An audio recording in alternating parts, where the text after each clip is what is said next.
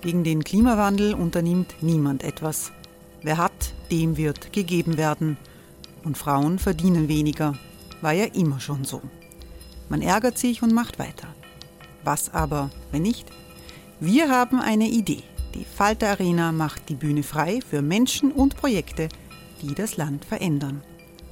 Mein Name ist Eva Konzett. Ich leite das Politikressort im Falter. Und am Sonntag, den 26. Mai, veranstalten wir im Wiener Stadtsaal die nächste Falter Arena. Mit dabei unter anderem der ehemalige Politiker und Neosänger Matthias Strolz, Theresa Imre von Markter, Sonja Jöchtel von Love Politics oder Kari Ochsner von Ochsner Wärmepumpen. Machen statt jammern. Wir schauen uns an, wie das funktionieren kann. Kommen auch Sie vorbei. Alle Informationen und Tickets finden Sie unter falter.at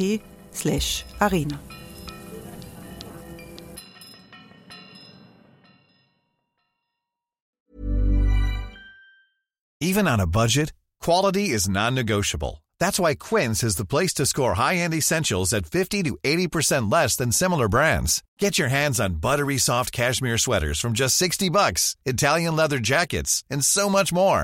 And the best part about Quince, they exclusively partner with factories committed to safe, ethical, and responsible manufacturing. Elevate your style without the elevated price tag with Quince. Go to quince.com/upgrade for free shipping and 365-day returns.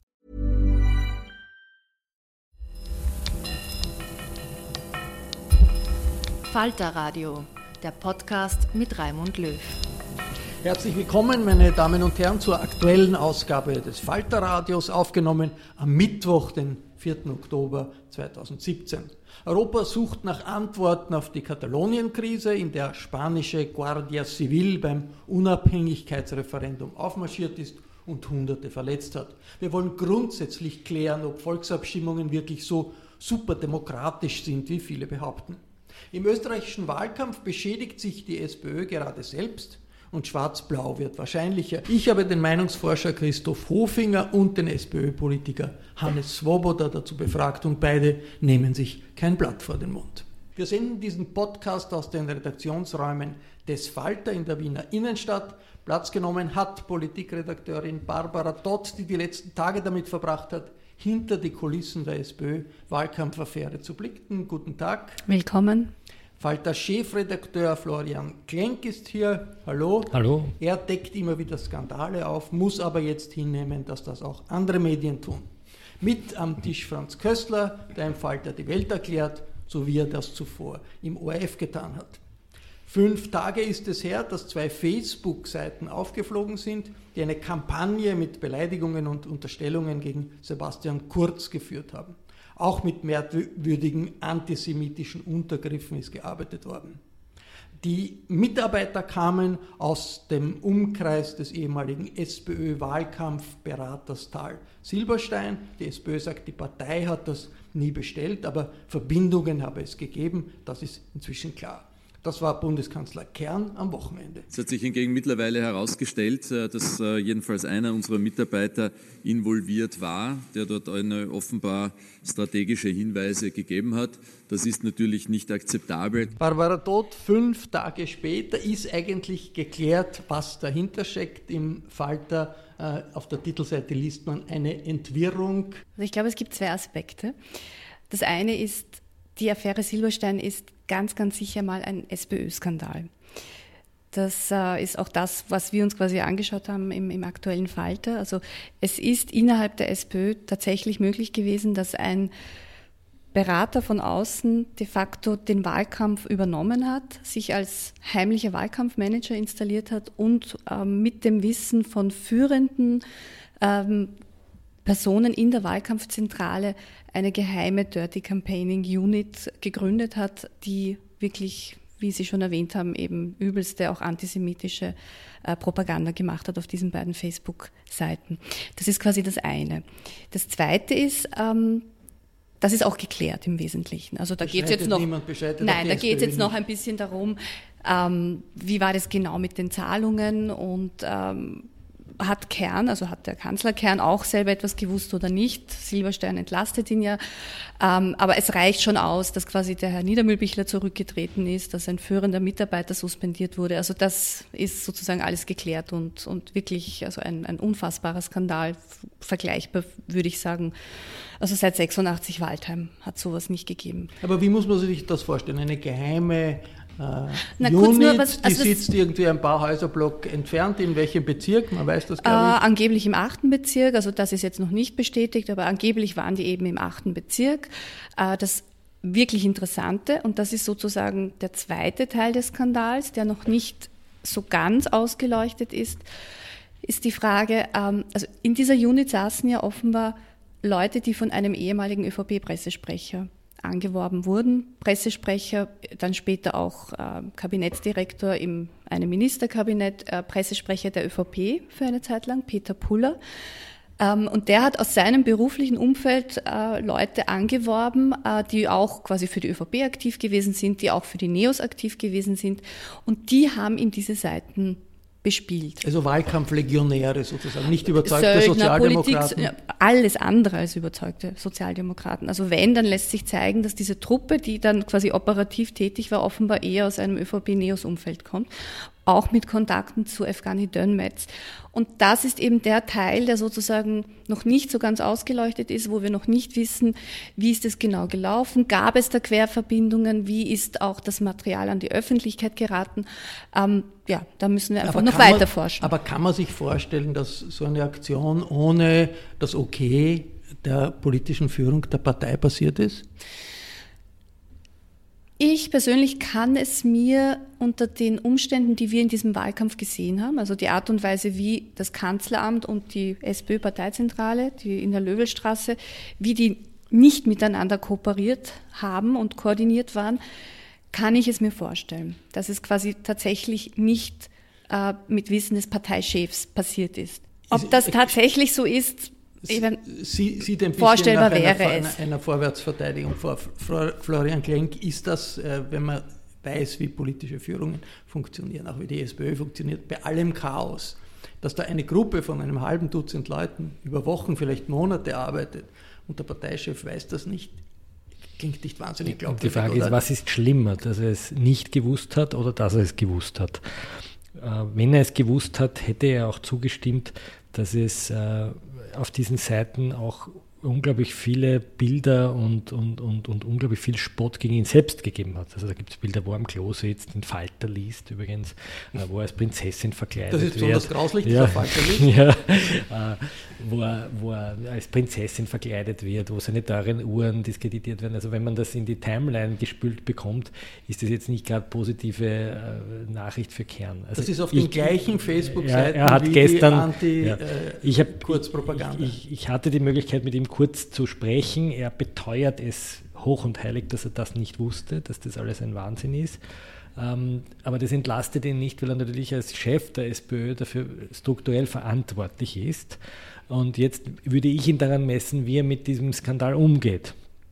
Und ähm, er müsste eigentlich diese Krise anders managen, als er es jetzt tut. Äh, er hätte sich am Freitag oder am Samstag hinstellen müssen und sagen müssen, das, das und das liegt vor, die und die Leute werden gefeuert. Er hätte eine Timeline vorlegen müssen, wo man genau sieht, wer hat wann welche Kompetenz bekommen. Also er hätte sich, äh, und als Manager weiß er das, eine, eine Krisen-PR zurechtlegen müssen, um wirklich offen und transparent zu kommunizieren, was da passiert ist.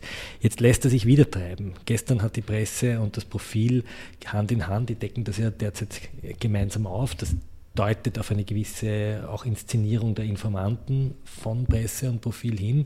Äh, jetzt lässt er sich wieder treiben. Jetzt hat er diesen Herrn Pöchhacker, das war der Mitarbeiter, der schon einmal aufgefallen ist, weil er für Norbert Hofer das Krüppellied äh, intoniert hat. Ähm, jetzt wird dieser Herr Pöchhacker am Dienstag erst suspendiert, obwohl man eigentlich schon am Freitag wusste, dass er in diese Sache involviert ist. Also Kern lässt sich hier treiben. Mich erinnert das ein bisschen an die Krisen-PR der katholischen Kirche, wenn, wenn so große äh, Skandale auf aufpoppen. Äh, also man, man gibt halt äh, das zu, man lässt, sich, man lässt sich vorantreiben.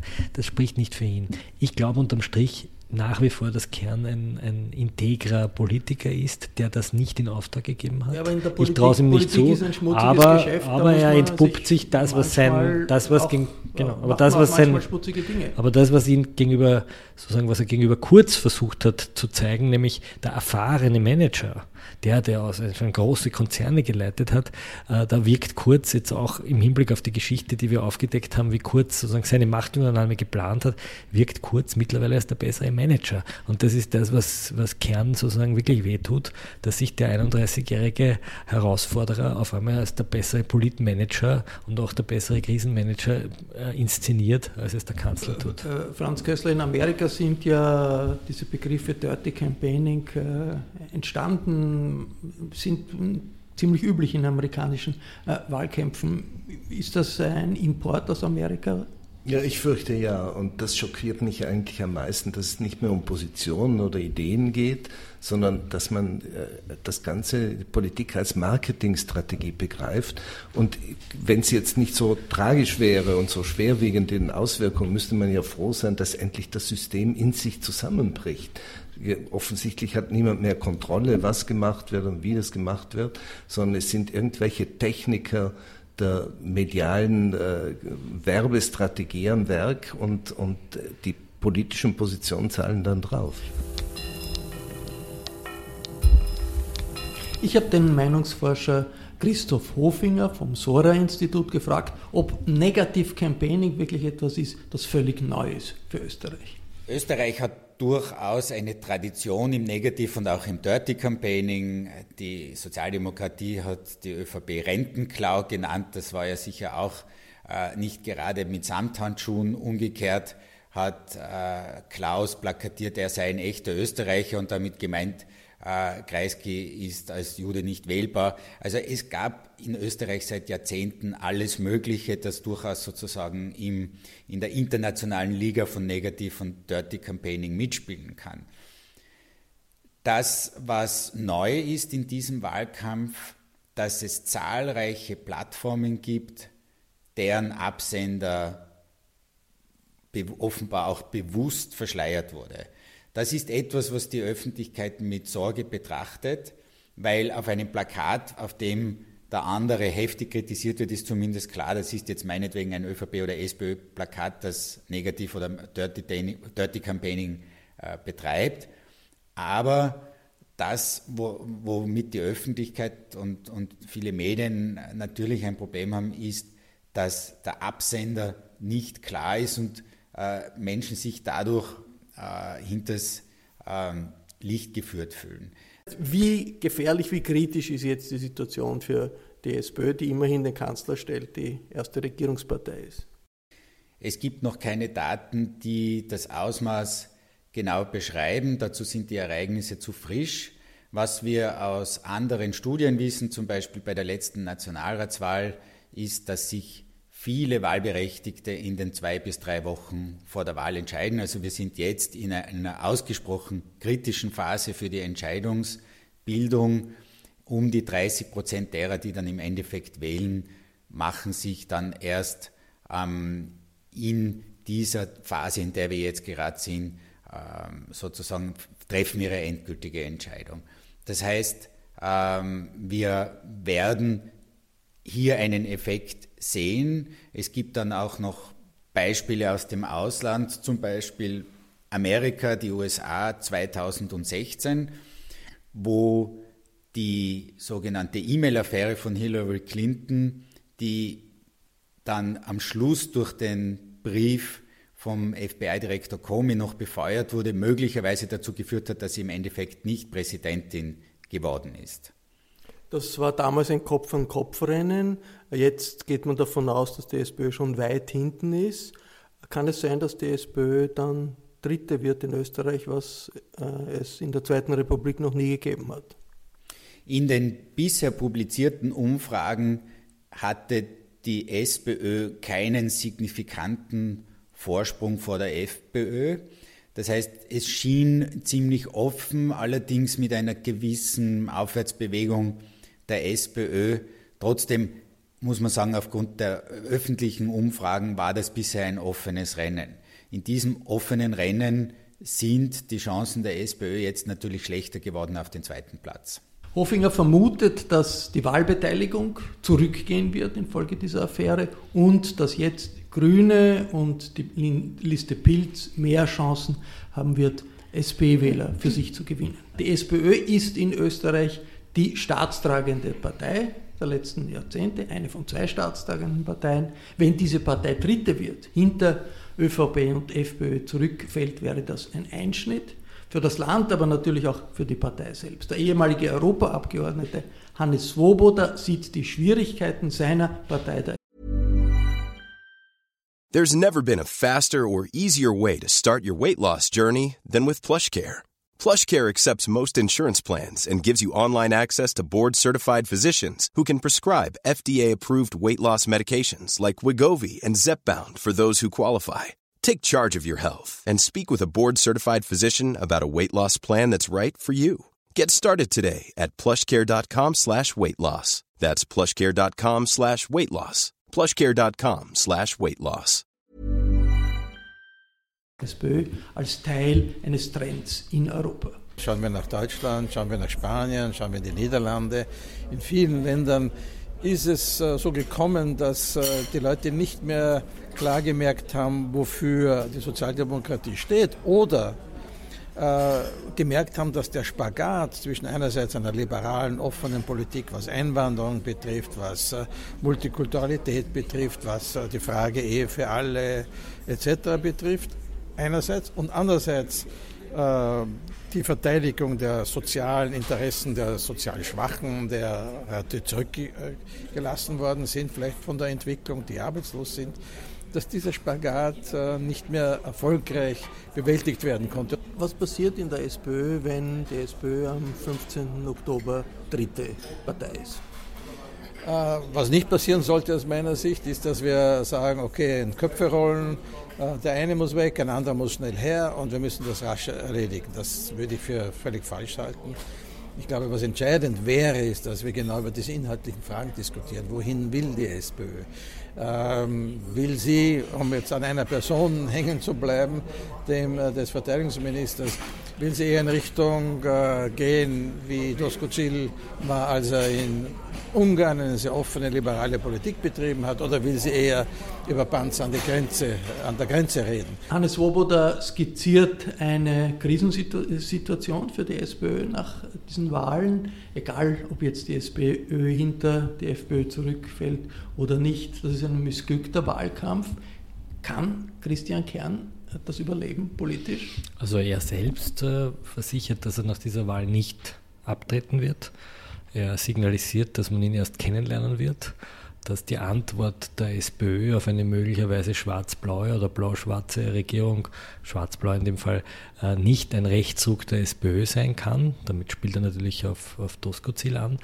Ähm, ich, ich, bin mir auch noch nicht so sicher, ob diese Silberstein-Affäre wirklich diese Auswirkung hat, die wir hier in Wien ihr zuschreiben. Äh, die Leute reden überhaupt nicht über Silberstein, sie reden über ganz andere Themen.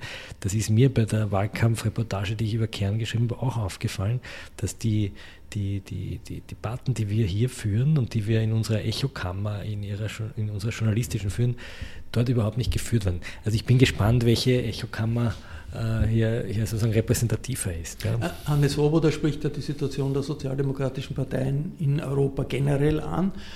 Italien ist ein Beispiel, wo die Sozialdemokratische Partei implodiert ist. Äh, Frankreich ist ein solches Beispiel. Äh, was passiert dann? Rückt dann die Gesellschaft einfach nach rechts oder bildet sich dann das linke Lager neu, organisiert sich das linke Lager neu? Also ich sehe noch keine wirklichen Ansätze für eine neue Organisation. Also es entstehen natürlich kleine Parteien. In Italien ist aus dem PD sind, glaube ich, fünf oder sechs neue linke Parteien entstanden, die hauptsächlich mit äh, Abgrenzungsproblemen beschäftigt sind und, und aber national überhaupt keine Rolle mehr spielen. In Deutschland wird man sehen, was die SPD noch für, für ein, in der Opposition vielleicht eine neue Rolle finden kann. Also sehr optimistisch bin ich nicht da, dass Niederlagen zu einer Neukonstituierung führen können. Aber vielleicht ist es ein notwendiger Schritt oder eine notwendige Phase. Barbara Todt, wenn wir die jetzige Konstellation uns anschauen, natürlich, man weiß nicht, wie es genau ausgehen wird, man weiß auch nicht, was es nachher für Verhandlungen geben wird, aber schwarz-blau ist aus jetziger Sicht doch wahrscheinlich die wahrscheinlichste Variante, oder? Na, ich sehe das anders. Also ich bin mir, ich meine, das ist natürlich jetzt spekulativ, aber ich ähm, hätte eher das Bauchgefühl, dass für den Fall, dass Sebastian Kurz dann tatsächlich quasi am oberen Ende der Umfragen äh, zu liegen kommt am, am, Wahltag, also mit einem wirklich guten Ergebnis dasteht, ähm, fände ich es aus, aus seiner Sicht und jetzt auch quasi kennend, was er alles vorbereitet hat, plausibler, dass er uns mit einer unter Anführungszeichen neuen Art des Regierens gegenübertritt, projektbezogen, eher in Richtung äh, doch eine Art Minderheitsregierung, Expertenkabinett, ähm, Projekte, die er mit einzelnen Parteien ausmacht, wo er quasi seine, äh, die Macht auch wirklich ausspielen kann. Er holt sich für das eine Projekt die SPÖ, für das andere die FPÖ, vielleicht auch mal Allianzen, wo sich drei Parteien auf etwas einigen. Also ich würde jetzt aus heutiger Sicht eher in diese Richtung spekulieren wollen, aber wie gesagt, Spekulation. In Österreich haben wir eine Parteienkrise, in Spanien haben wir eine Staatskrise. In Barcelona ist die Polizei aus Madrid vorgeschickt worden, um Wahllokale zu stürmen. Am letzten Wochenende in ziemlich brutaler Weise ist das passiert. Das ist, sind Szenen, die ziemlich selten vorkommen innerhalb der Europäischen Union. Der spanische Regierungschef Rajoy markiert den Hardliner. Er sagt, es hat überhaupt nie ein Unabhängigkeitsreferendum gegeben in Katalonien. Hoy no ha habido un referéndum de autodeterminación en Cataluña. Der König stellt sich hinter diesen harten Kurs. De facto hat er mit äh, seiner äh, Parteinahme die katalanische Regierung zu einer Rebellenregierung erklärt. Ausnahme, ein Ausnahmezustand, vielleicht sogar ein Militäreinsatz falls Katalonien seine Unabhängigkeit erklärt, sind nicht mehr ausgeschlossen. Es gibt auch andere Stimmen in Madrid. Der Chef der linksalternativen Podemos-Partei, Pablo Iglesias, schickt brüderliche Grüße aus Madrid nach Barcelona und er wünscht sich einen Dialog. Un abrazo, un abrazo para todos los heridos que han sido heridos por intentar ejercer sus derechos civiles hoy en Cataluña. Aber in Barcelona fühlt sich die nationalistische Führung gestärkt durch die aufgepeitschten Emotionen und weil die Abstimmung selbst nicht verhindert werden konnte. Mit überwiegender Mehrheit ist sie für die katalonische Unabhängigkeit ausgegangen. Aber Madrid fürchtet auf der anderen Seite einen Dominoeffekt. Schließlich gibt es die Basken und auch andere regionalistische Bewegungen. Franz Kössler, wie gefährlich ist äh, dieser Krisenherd? Entsteht hier so etwas wie ein neues Nordirland auf der iberischen Halbinsel? Also ich rechne mit dem Schlimmsten dort, weil die Positionen so verhärtet sind auf beiden Seiten. Äh, jetzt muss man nicht unbedingt die äh, Überlegungen der, der, Unabhängigkeitsbewegung teilen in Katalonien, obwohl sie historisch sehr gute Gründe hat und auch immer auf der Seite äh, gegen Diktatur war und für Demokratie, gegen Zentralismus, zentralistischen Staat und für Föderalismus also eher eine demokratischere Position, aber inzwischen auf einer sehr äh, sektiererischen Position auch unbedingt diese Unabhängigkeit durchzusetzen, offensichtlich gegen den Willen der, der Mehrheit. Selbst die 90 Prozent, die dafür gestimmt haben, machen noch nicht die Mehrheit der katalanischen Bevölkerung aus. Auf der anderen Seite hat man eine Partei, die von Anfang an ein anderes Konzept vertreten hat. Der Partido Popular, Nachfolgeorganisation des Frankismus, der nie wirklich gebrochen hat und die Vergangenheit nicht wirklich aufgearbeitet hat. Das ist ja eines der großen Probleme auch hat die Autonomie, die sich die Katalanen bei der Demokratisierung Spaniens erkämpft hatten und gesichert hatten, auch verfassungsmäßig, untergraben. Die, äh, der Partido Popular und Rajoy selbst, damals in der Opposition, hat geklagt gegen das Autonomiestatut und hat dann vom Verfassungsgericht Recht bekommen und die Autonomie, die im Dialog von den Katalanen mit der Zentralregierung ausgehandelt worden war, ist gekürzt worden, radikal zurückgeschraubt worden. Deswegen können die Katalanen auch kein Vertrauen mehr haben in einen Dialog mit Madrid. Also ich sehe keinen Ausweg. Also das wäre natürlich ein Wahnsinn, wenn Madrid wirklich Militär schickt, wenn Madrid etwas tut, wie die katalanische Regierung, zu verhaften, hat man wirklich eine, eine Megakrise. Aber wir, wir wissen noch nicht, ob das wirklich passiert. Aber auf der anderen Seite, Katalonien ist wohlhabend. Niemand hindert jemand in Katalonien, katalonisch zu sprechen. Sie haben eine äh, selbstverwaltete Regierung. Sind das nicht Luxusprobleme, vergleichbar vielleicht den Problemen, in Norditalien, wo es ja auch äh, viele äh, Kräfte gibt, die halt dort rechtsgerichtet sind und nicht linksgerichtet sind, die sagen, äh, wir wollen unabhängig von Rom sein, weil das kostet uns zu viel. Und Katalonien sagt, wir wollen unabhängig von Madrid sein, wir wollen nicht die ineffizienten, ärmeren Regionen in Spanien unterstützen. Ist das nicht ein regionaler Egoismus, der hier unter sehr demokratisch klingenden äh, Parolen äh, sich abspielt. Naja, wenn man auf das Wesentliche schaut, dann geht es immer ums Geld, auch in, in Norditalien. Und da gibt es schon verschiedene Modelle. In der Bundesrepublik Deutschland gibt es auch ärmere Regionen und stärker und der Finanzausgleich schafft aber einen, einen konsensuellen Ausgleich. In Italien ist das nicht der Fall und in, in Katalonien auch nicht. Katalonien macht ungefähr 16 Prozent der Bevölkerung aus, aber über 20 Prozent der Wirtschaftsleistung. Und wenn man das Steueraufkommen sieht, dann fließt sehr viel Geld der, der Katalanen an die Zentralregierung. Und dahinter ist natürlich auch ein bisschen das antisoziale Argument der, der Katalanen. Damit wird dann der Sozialstaat in, in Andalusien, wo es hohe Arbeitslosigkeit gibt, gefördert. Und da sagen sie, warum sollen wir, die wir hart arbeiten, etwas unterstützen, was dann dazu führt, dass äh, bestimmte Regionen einfach von uns leben. Das ist ein zweischneidiges Argument. Und das gibt auch Rajoy die Stärke, hier hart durchzugreifen. Denn in Spanien sind die Katalanen nicht sehr beliebt. Sie haben den, den Ruf, sehr arrogant zu sein, aus der ganzen Geschichte heraus. Und sie haben den Ruf, sehr geldgierig zu sein. Und das, wenn, wenn Rajoy und auch der König jetzt gegen die Katalanen wirklich äh, meiner Meinung nach in einer inakzeptablen Weise hetzen, dann haben sie eine Mehrheit der Spanier wahrscheinlich hinter sich. Ein wichtiges Instrument der Nationalisten in Katalonien war das Referendum, Volksabstimmung. Das war ja auch in Schottland, wo es eine ähnliche Bewegung gibt, ein ganz zentrales äh, Instrument. Äh, ist, äh, äh sind Volksabstimmungen, sind Referenden Wege zu mehr Demokratie zu kommen oder sind das nicht oft Sackgassen, wo man äh, Kompromisse, die nötig sind zwischen verschiedenen Volksgruppen, dann erschwert? Was zeigt die Erfahrung, Franz Kössler? Gut, Katalonien ist das Musterbeispiel, dass es mit einem Referendum nicht geht. Weil man spaltet die Gesellschaft, man hat eine Mehrheit, man hat eine Minderheit, die meistens sehr unversöhnlich sind. Für einen differenzierten politischen Diskurs oder für einen Dialog mit der anderen Seite ist überhaupt kein Platz, sondern es emotional, emotionalisiert die beiden Parteien, die, die da gegeneinander kämpfen.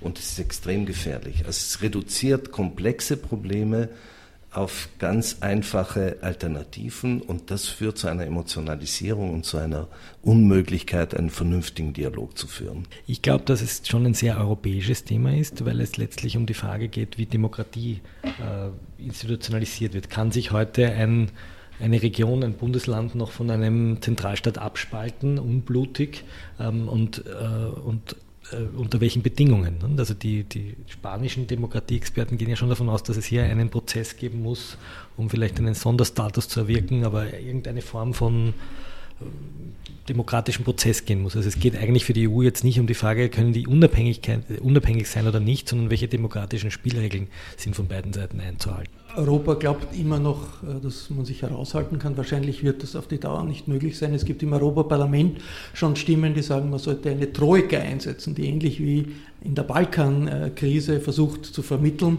äh, wenn sich die Situation weiter so zuspitzt und es zu extremen Entwicklungen wie Ausnahmezustand, Militäreinsatz kommt, wird das wahrscheinlich unvermeidlich sein.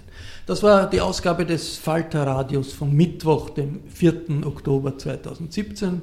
Anna Goldenberg überwacht die Aufnahme am Laptop. Die Musik für Designation kommt von Ursula Winterauer. Diesen Podcast kann man übrigens abonnieren auf iTunes, wenn Sie ein iPhone oder einen iPod benutzen. Und diese Abos sind gratis. Auch den Falter selbst kann man abonnieren. Wer sich auskennen will im Chaos der Fake News, wird hier immer solide recherchierte Fakten finden. Im Falter kombiniert mit klaren Meinungen. Im Namen des ganzen Teams verabschiede ich mich bis zur nächsten Woche.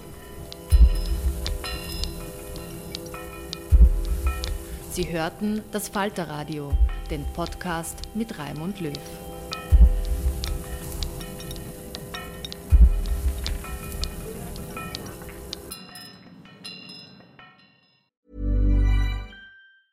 Ever catch yourself eating the same flavorless dinner three days in a row? Dreaming of something better? Well, HelloFresh is your guilt-free dream come true, baby. It's me, Gigi Palmer. Let's wake up those taste buds with hot, juicy pecan crusted chicken or garlic butter shrimp scampi. Mm. Hello Fresh. Stop dreaming of all the delicious possibilities and dig in at HelloFresh.com. Let's get this dinner party started. Planning for your next trip? Elevate your travel style with Quince. Quince has all the jet setting essentials you'll want for your next getaway, like European linen premium luggage options, buttery soft Italian leather bags, and so much more. And is all priced at 50 to 80% less than similar brands. Plus, Quince only works with factories that use safe and ethical manufacturing practices. Pack your bags with high-quality essentials you'll be wearing for vacations to come with Quince. Go to quince.com/pack for free shipping and 365-day returns.